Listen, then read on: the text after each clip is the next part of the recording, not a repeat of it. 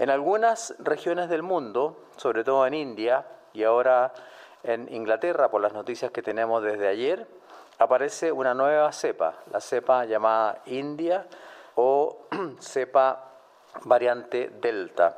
The Delta variant is the most able and fastest and fittest of those viruses. Según el Instituto Robert Koch de Virología, la variante Delta ataca especialmente a los grupos de población no vacunados o sin la pauta completa, es decir, a los más jóvenes. What we have seen is, you know, we've seen an increase in cases among unvaccinated people, which includes children. Estamos muy preocupados como MinSal. La doctora Paula Daza dará respuesta a esta pregunta. En este momento en Chile todavía no se ha detectado la variante eh, Delta, pero sí decirles que estamos haciendo una vigilancia muy estricta, particularmente en toda nuestra frontera.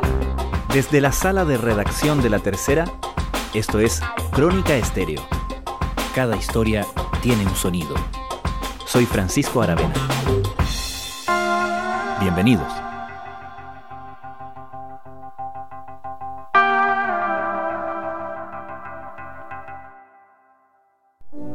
CDC calificaron como preocupante a la variante Delta del virus. Cambio en la clasificación de la variante originalmente detectada en India está basado en las pruebas de que causa casos más severos y se expande con mayor facilidad. Sabemos que comenzó en India, que es la predominante en Reino Unido y que es solo cosa de días para que lo sea también en Estados Unidos. La variante Delta del coronavirus SARS-CoV-2 es la preocupación hoy en la lucha global contra la pandemia y empalma perfecto con la otra gran preocupación, especialmente en los países menos desarrollados, el proceso de vacunación. Se trata de una variante más contagiosa y lógicamente se disemina más rápido entre la población no vacunada. Sus síntomas también son diferentes a los que conocíamos. Se parece más a un mal resfriado con dolores de cabeza y malestar en la zona respiratoria. Aún en aquellos países donde la tasa de vacunación es alta, como Israel y Reino Unido, donde se han visto obligados a ralentizar sus procesos de apertura y relajamiento de medidas, ha instalado la preocupación sobre su eventual efecto en los niños, el segmento de la población que no está siendo vacunado. En Chile, las autoridades se han declarado en alerta, sobre todo por la presencia de la variante en países vecinos. Ayer anunciaron un control más férreo en las fronteras con la aplicación de test de antígenos a quienes ingresen al país y con una mayor vigilancia genómica. Pero como apunta nuestro entrevistado de hoy, es poco lo que nuestro sistema permite controlar en ese aspecto y es muy probable que esta variante ya se encuentre entre nosotros o bien que su llegada sea inevitable.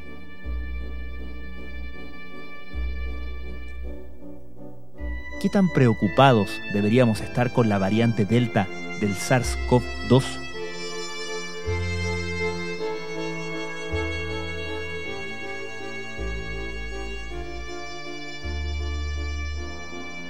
Bueno, la variante Delta ha demostrado en muchos países ser un problema para los sistemas de salud porque está demostrando tener capacidad de transmisión muy alta. Es decir, los contagios suben mucho, incluso en países donde se han hecho campañas de vacunación muy extensas, donde un alto porcentaje de la población ya está vacunado, etc. El doctor Miguel Allende es integrante del consorcio Genomas COP2 y director del Centro de Regulación del Genoma de la Universidad de Chile es el caso del Reino Unido, hay algunos casos también en otros países de Europa y en Israel, donde se ha visto este fenómeno y obviamente está donde se inició la aparición o se detectó la aparición de esta variante, que es en la India. Si bien no tenían vacunas, es probable que el, gran número de, casos que se encontraran ahí en la segunda ola que tuvieron se debiera eh, en parte a esta variante. Y bueno, lo preocupante es que está ya también en los países vecinos y por lo tanto está propagándose muy rápidamente por todo el mundo. La variante Delta ha reconocido la titular de migraciones, ya está en la Argentina, han descubierto dos casos. Hay muchos que dicen, corrobores eh, o ayúdeme usted, que como Argentina testea tan poco, en realidad podríamos estar frente a una variante que esté mucho más extendida de lo que nosotros creemos. El problema es que es mucho más contagiosa y absolutamente más letal. ¿Es exactamente así, doctora? Sí. Lo único que no se sabe es si es más letal, pero yo soy una de las personas que piensa que en realidad esta variante muy posiblemente ya está en Argentina, eso porque en mayo la Organización Mundial de la Salud indicó que esta variante ya estaba en 60 países, incluyendo eh, Brasil.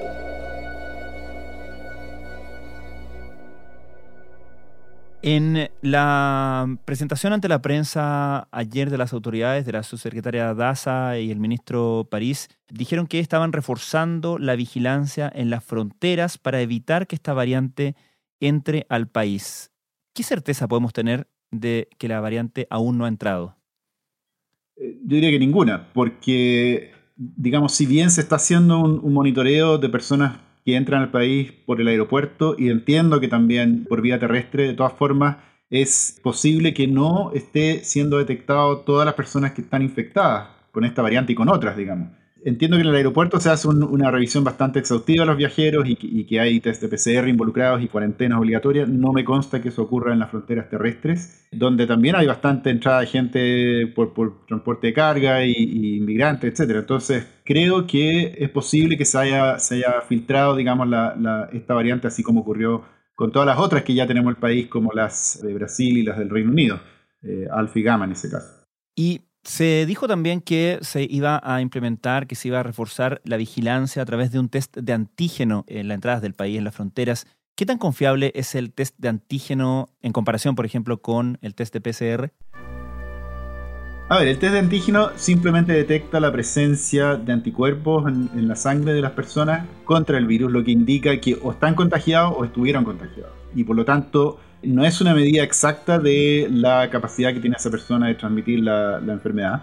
Lo bueno que tiene es que es inmediato el resultado, es muy rápido, mucho más rápido que el PCR que tarda un par de días. Sin embargo, no es la forma ideal con la cual hacer vigilancia. Lo mejor sería efectivamente hacer test de PCR a todos los que entran, ojalá que tuvieran algún periodo de cuarentena. Y para, si estamos enfocados particularmente en una variante como es el caso de la Delta, habría que además hacer secuenciación de las personas que den positivo por PCR y asegurar de que no tengan esa variante. Y si la tuvieran, tomar una medida mucho más estricta en términos del aislamiento de esa persona. Entonces, el test de antígeno, si bien podría detectar algunos casos que permitirían entonces a lo mejor impedir la entrada masiva de, personas con esta variante, yo creo que no es la solución para impedir que llegue a Chile. Yo creo que eventualmente va a poder entrar igual con esas medidas, si es que no ya ha entrado al país previamente. Y asumiendo, doctor, que ya entró o que va a entrar inevitablemente, ¿cuál sería la medida más urgente a su juicio en términos de política pública respecto de esta variante? La medida ideal sería tener un monitoreo o una vigilancia genómica exhaustiva de, toda la población y estar muy, muy claros con respecto a qué variantes circulan y en qué frecuencia, pero eso no lo tenemos todavía y por lo tanto yo diría que las únicas medidas que se pueden tomar son las medidas de contención que son las cuarentenas, el aislamiento, el distanciamiento, las mascarillas, digamos, que, afortunadamente siguen funcionando muy bien contra esa variante como con todas las otras. Y obviamente acelerar el, plan de vacunación lo más rápido posible. Si bien esta variante aparentemente es capaz de infectar a personas vacunadas en, algún porcentaje, de todas maneras la vacuna es, es una gran herramienta como para poder defenderse de ella también. Por lo tanto, esas son las medidas que están más a nuestro alcance en este momento para poder impedir que al menos se propague rápidamente. Hemos hecho todo lo humanamente posible para controlar la pandemia. Hemos hecho y seguiremos haciendo, si es necesario, mayores esfuerzos aún. En esfuerzo, en trabajo, en dedicación, no nos vamos a quedar. Me acompañan mis subsecretarios y me acompaña todo el equipo de salud, nos acompaña la atención primaria, nos acompañan todos los funcionarios de buen corazón que hacen todo el esfuerzo por combatir esta pandemia. Si nosotros nos comparamos con otros países, estamos evidentemente mucho mejor y estamos con una tasa de vacunación mucho más alta, la tercera más alta de todo el mundo. Y entiendo que justamente el principal riesgo de estas variantes es en la población que no está vacunada, ¿correcto? Absolutamente, y este, esto obviamente es cierto para todas las variantes también, pero, pero esta en particular, al ser de más rápida transmisión o más eficiente transmisión y también tener eh, porcentajes, de, digamos, una eh, patogenicidad más alta, es decir, las personas enfermas con esta tienen más chance de ir al hospital o de tener una enfermedad grave, se hace más relevante aún entonces acelerar la vacunación de manera de disminuir esos números, porque, porque al final lo que aquí va a ser crítico es cuán saturado está el sistema de salud para recibir a las personas enfermas. Y, lo más importante que, genera la vacunación es disminuir esos números para que el sistema de salud pueda, pueda soportar, digamos, esa carga de pacientes. Al respecto, doctor, a propósito de la población no vacunada, se ha instalado la preocupación, por lo que uno ve además en, la cobertura de prensa extranjera, sobre los niños que no están, por definición, en los grupos a ser vacunados. Recién en nuestro país se ha iniciado la vacunación de adolescentes, pero sobre los niños se ha fijado particularmente una preocupación. Eh, ¿Qué podríamos hacer con eso, dado que no estamos vacunando niños? Bueno, es una gran pregunta y, es difícil de responder porque hay que poner en equilibrio muchos temas ahí. Obviamente el virus va, va, a irse por el camino de menos resistencia y en este momento la población más vulnerable son los niños. Si bien aparentemente naturalmente no tienen, digamos, una gran susceptibilidad a infectarse por, por coronavirus, digamos, en términos relativos, es la población sin vacunarse que queda y por lo tanto los niños que son susceptibles y se infectan van a, van a tener consecuencias, digamos. Entonces, una de las posibilidades ahí es tratar de tener un poco más de cuidado con los niños y, quizás postergar un poco más el tema de inicio de clase, etcétera. Y lo otro es esperar que ojalá se realice pronto, digamos, los estudios clínicos con niños que se están haciendo en otros países con alguna de las vacunas y apenas se autoricen poder empezar esos programas de vacunación. Yo creo que eventualmente van a tener que vacunarse todos, eh, toda nuestra población, y eso va a incluir a los niños. Como dije, no hay tanto riesgo para ellos con esta enfermedad, pero la hay en alguna medida y yo creo que es importante que se puedan vacunar lo antes posible. The Delta variant is COVID's most serious threat. The most dangerous strain so far, now contributing to a rise in infections, the unvaccinated could prolong and exacerbate the pandemic. El gobierno de la canciller Angela Merkel recalificó a Reino Unido como zona de dominio de las variantes más agresivas en mayo, que implica la prohibición de viajar a ese país, salvo casos excepcionales. Al parecer, doctor, todo el mundo está mirando con especial atención lo que sucede en el Reino Unido, desde donde han venido principalmente los estudios que hoy tenemos respecto de la variante. ¿Es el laboratorio natural de la variante Delta al Reino Unido? Podría ser, porque es una población vacunada donde esa variante entró, probablemente llegó desde la India y se hizo predominante. Hoy día más del 80 o 90% de los casos son con esa variante, es decir, desplazó totalmente a la que ellos mismos tenían como predominante, que era la variante británica, la, alfa, y por lo tanto es una especie de laboratorio natural. Ahora, el tipo de vacunación que ellos tuvieron no es idéntico al que hemos tenido acá en Chile. Eh, acá tuvimos la Sinovac, ellos tuvieron principalmente la AstraZeneca, Así que no sé si es un modelo, digamos, a, compararse con Chile. Y, justamente el, problema que tenemos acá es que no hay demasiados países que fueran vacunados en, un alto porcentaje con Sinovac, salvo Brasil y Turquía, si no me equivoco, que serían mejores ejemplos para comparar con Chile. Así que ahí hay una incógnita y, yo creo que es mejor en lo posible evitar hacer el experimento con nosotros mismos de ver si la variante Delta es capaz de infectar a las personas vacunadas con Sinovac. Doctor, ¿qué hace que esta variante en particular se haya instalado con tanta preocupación? ¿Qué características tiene en particular respecto de las otras variantes que conocíamos? Bueno, prácticamente todas las mutaciones de importancia que tienen las variantes de preocupación ocurren en la proteína Spike, que es la proteína que está en la superficie del virus y es la que justamente genera inmunidad. Y también es aquella con la cual estamos vacunando, es decir, nosotros vacunamos con la proteína Spike del virus aislada, ¿no es cierto? O el RNA mensajero de la proteína Spike, y eso genera anticuerpos contra esa proteína. Pero si el virus cambia su proteína Spike, puede cambiar algunas partes de esa proteína que son justamente las que son reconocidas por nuestra inmunidad, por nuestros anticuerpos. Y esta variante tiene algunos cambios que hacen que sea menos reconocible por la inmunidad o por los anticuerpos. Varias de las otras variantes también, pero esta parece tener cambios que son aún más capaces de burlar este sistema inmune nuestro. Y eso la hace de gran preocupación, junto con el hecho de que tiene otros cambios que es posible que hagan que se transmita de una manera mucho más eficiente. Entonces tiene el doble efecto de transmitirse más rápido y de ser más virulenta cuando se enfrenta a personas que ya tienen cierto grado de inmunidad por infecciones previas o por vacunación. Se ha dicho también, doctor, que la sintomatología de esta variante es un poco distinta de las que conocíamos, eh, que se parece más al resfriado común, resfriado cuando, cuando uno le pega fuerte, ¿no? El dolor de cabeza, el, dolor en general en toda el área respiratoria. ¿Nos dice algo respecto de esta variante, esa sintomatología? Nos dice algo, y, y, ese algo tiene que ver con que los cambios que sufrió el virus en la proteína Spike es probable que estén permitiéndole infectar con más eficiencia otros tipos de células, no solo las células que bordean el pulmón, digamos, sino que otros tipos de tejidos. Entonces, eso no se sabe todavía, digamos, pero es posible que esté generando infecciones más extensas en el cuerpo y afectando a otros órganos y de esa manera los síntomas son ligeramente distintos. Así que hay que tener también ojo con cualquier cosa que parezca un resfrío, yo creo que siempre tener la sospecha de que puede ser coronavirus, aunque no calce exactamente la sintomatología con lo que está descrito previamente. De la India a medio mundo, la variante Delta está presente en más de 70 países y ya ha llegado a China. Delta es un 80% más transmisible que el virus original. Es más virulenta, provoca más ingresos. Supone por ello la gran amenaza. Los londinenses han acudido tal vez por eso en masa a vacunarse este fin de semana. Delta ha colonizado Reino Unido y ha eliminado prácticamente su propia mutación. 9 de cada 10 contagios son de esta variante. Su expansión ha forzado el retraso del fin de las restricciones en el país,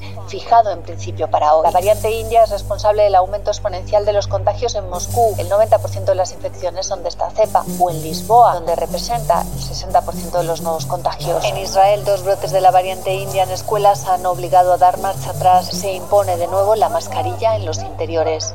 Doctor, sabemos que hay países en el mundo, partiendo por el propio Reino Unido, también eh, Israel, también en Rusia, que han dado pie atrás o han ralentizado por lo menos su proceso de reapertura en atención a la, a aparición de esta variante. ¿Cree usted que esto es una confirmación de esa posibilidad que siempre se ha comentado de que finalmente estemos siempre luchando contra variantes nuevas de este virus y por lo tanto tengamos que vacunarnos periódicamente? Es posible, es posible. Las evidencias hasta ahora apuntan a, que las vacunas funcionan en general contra la variante Delta, no funcionan tan bien como con las variantes anteriores. Por lo tanto, lo que estamos viendo es un progresivo cambio del virus hacia versiones que van a finalmente burlar nuestras vacunas. Y ahí vamos a tener que probablemente tener no solo una tercera dosis, sino que una cuarta y una quinta con versiones nuevas de la proteína Spike que se parezcan más a los virus circulantes hoy día.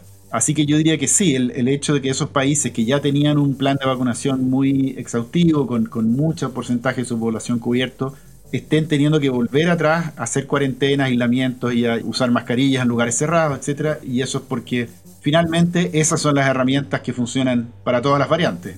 Y lo de las vacunas, bueno, vamos a tener que entonces mirar un poco más a, mediano plazo para pensar en ya estar desarrollando vacunas para estas nuevas variantes.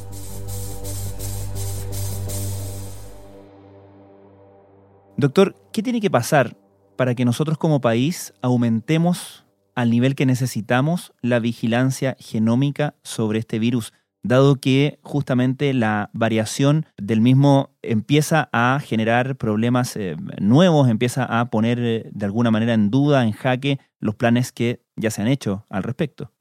Efectivamente, yo creo que es un tema importante porque se ha visto, y esto lo venimos diciendo desde hace muchos meses, que al final la vigilancia es una inversión muy, muy eh, eficiente en términos de que nos puede anticipar problemas que de otra manera somos ciegos para enfrentar.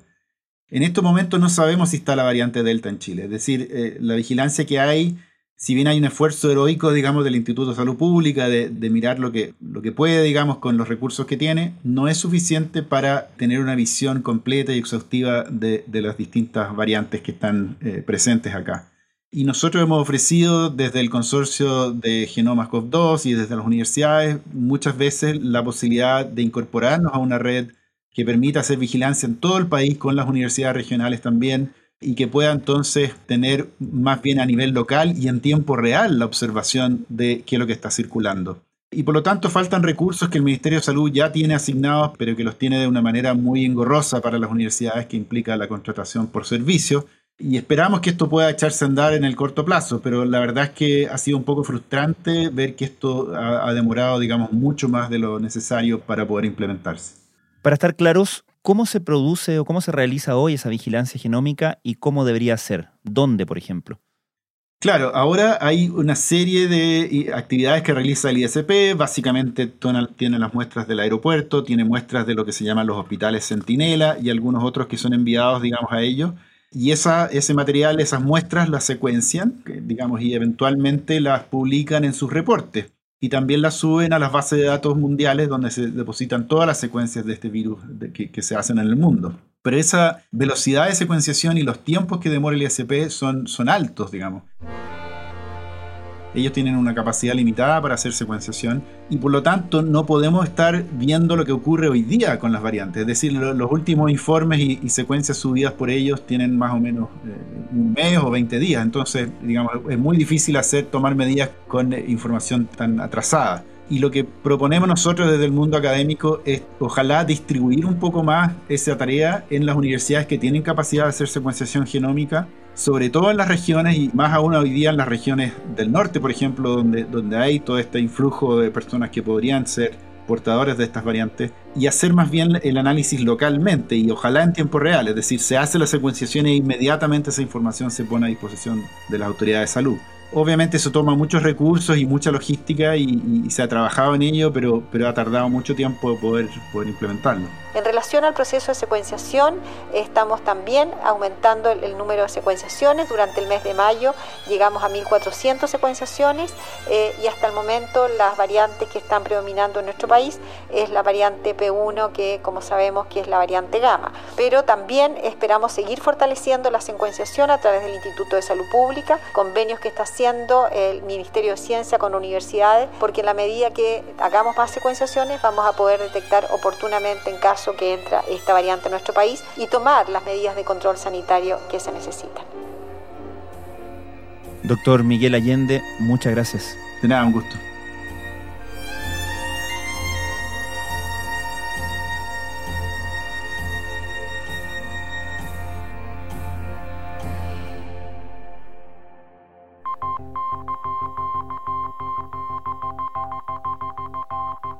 Crónica Estéreo es un podcast de La Tercera. La producción es de Rodrigo Álvarez y la edición de quien les habla, Francisco Aravena. La postproducción de audio es de Michel Pobletti. Nuestro tema principal es Hawaiian Silky de Sola Rosa, gentileza de Way Up Records. Nos encontramos pronto en una nueva edición de Crónica Estéreo.